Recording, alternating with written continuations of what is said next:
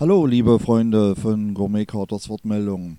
Heute wird es deftig, denn heute wird gekocht und ich biete euch allen einen Blick in meinen Kochtopf an. Wölkchensuppe oder Eierstichsuppe.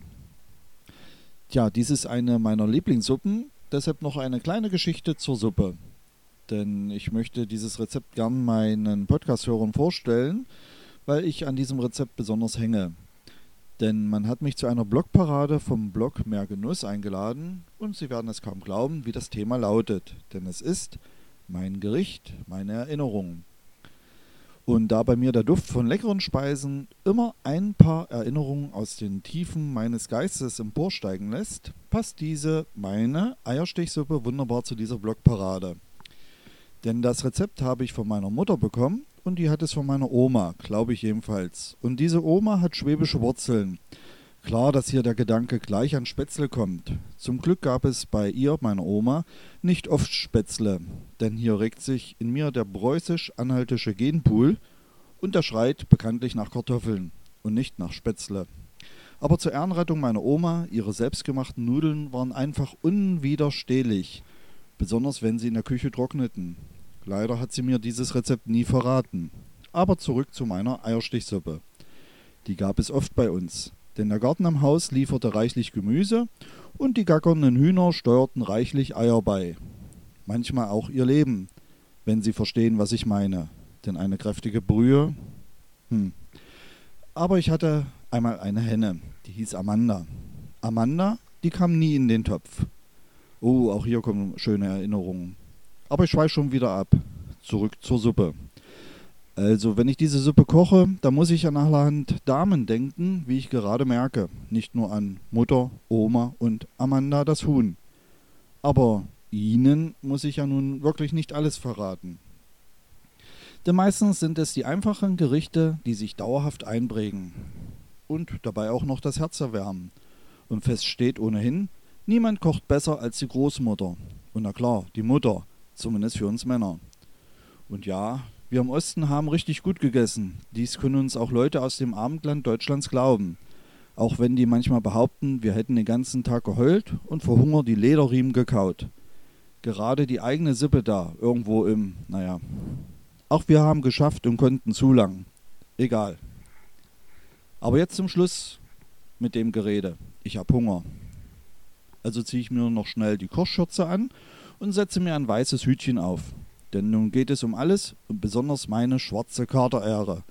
Denn wie ich gesehen habe, kochen hier sogar gelernte Köche um die Wette.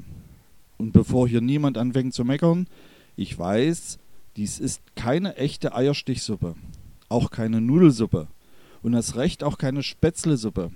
Höchstens faule Mägde Spätzle, aber von einer ganz faulen Magd, so groß wie die sein sollen. Und wer will, nennt deshalb meine Suppe Wölkchensuppe. Mein Arbeitstitel bleibt Eierstichsuppe, so wie sie meine Mutter genannt hat, und meine liebe Mutter hatte immer recht, wenn es ums Essen ging. Und weil es bei ihr so lecker war, habe ich auch nie widersprochen. Oder weil ich einfach nur den Mund voll hatte. Also geht's los. Wir starten mit einer guten Brühe.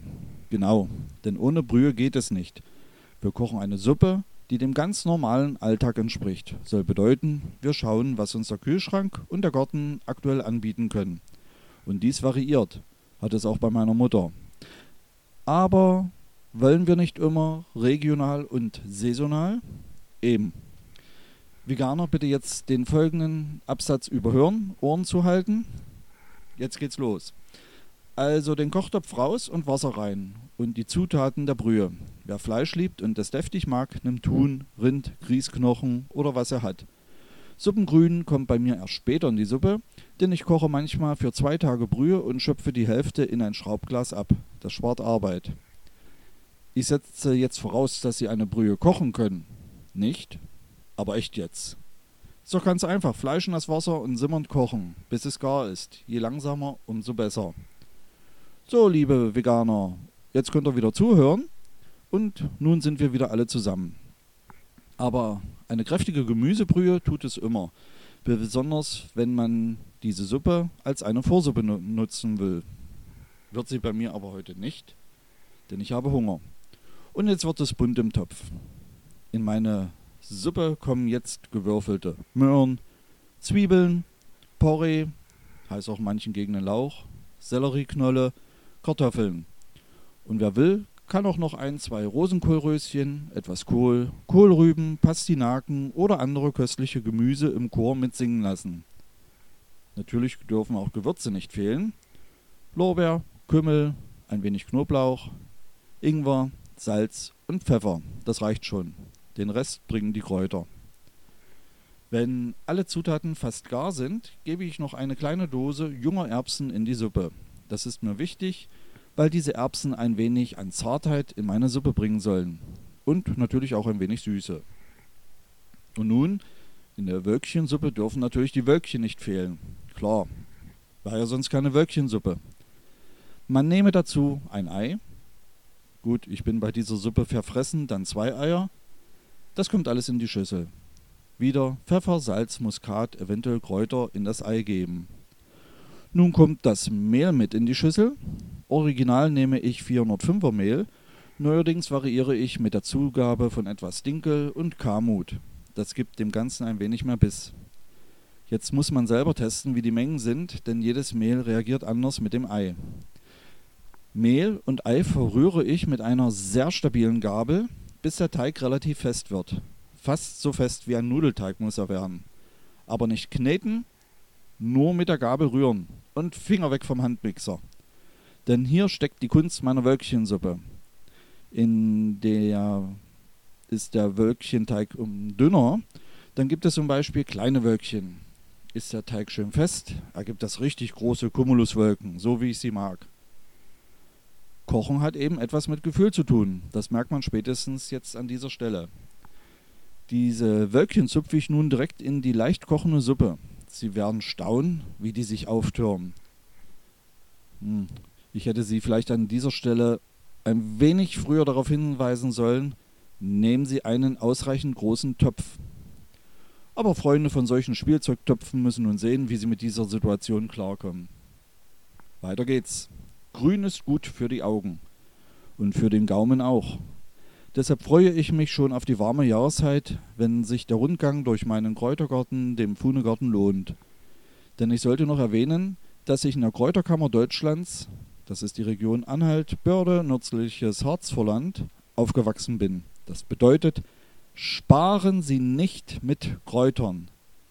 In meine Wölkchensuppe gehören Bohnenkraut, Liebstöckel, Petersilie, Thymian, Rosmarin, Majoran, Oregano und hier meine ich und und nicht oder, denn so schmeckt und duftet für mich meine Heimat. Denn ich lebe genau dort, wo der Kümmel und der Majoran wachsen. Und wer sich bei den vielen Kräutern nicht ganz sicher ist, kann einfach meine Kräutersalze, das Hexenkräutersalz und, also zusammen, mit meinem Brotsalz nutzen. Das gibt dann ungefähr die Richtung der Suppe, wo ich hin möchte. Beide Salze produziere ich selber in Handarbeit. Bezugsquelle ist mein Shop auf www.gourmize.de.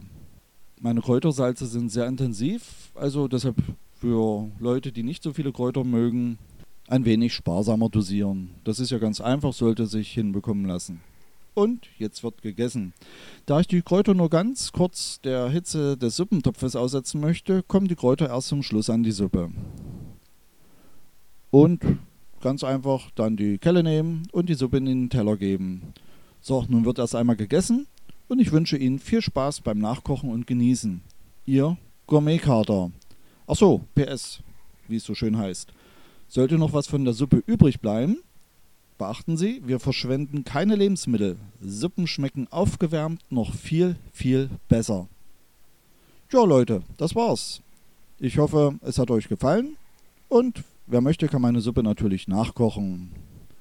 Und bis dahin wünsche ich euch alles Gute, euer Gourmet-Kater. Und die Links zu den Webseiten, die für diesen Beitrag relevant sind, gibt es natürlich auch wieder in der Beschreibung zu diesem Podcast-Beitrag. So, liebe Leute, das war's für heute. Mehr vom Gourmetkater gibt es auf www.gourmetkater.de. Ich freue mich auf euren Besuch. Bis dann.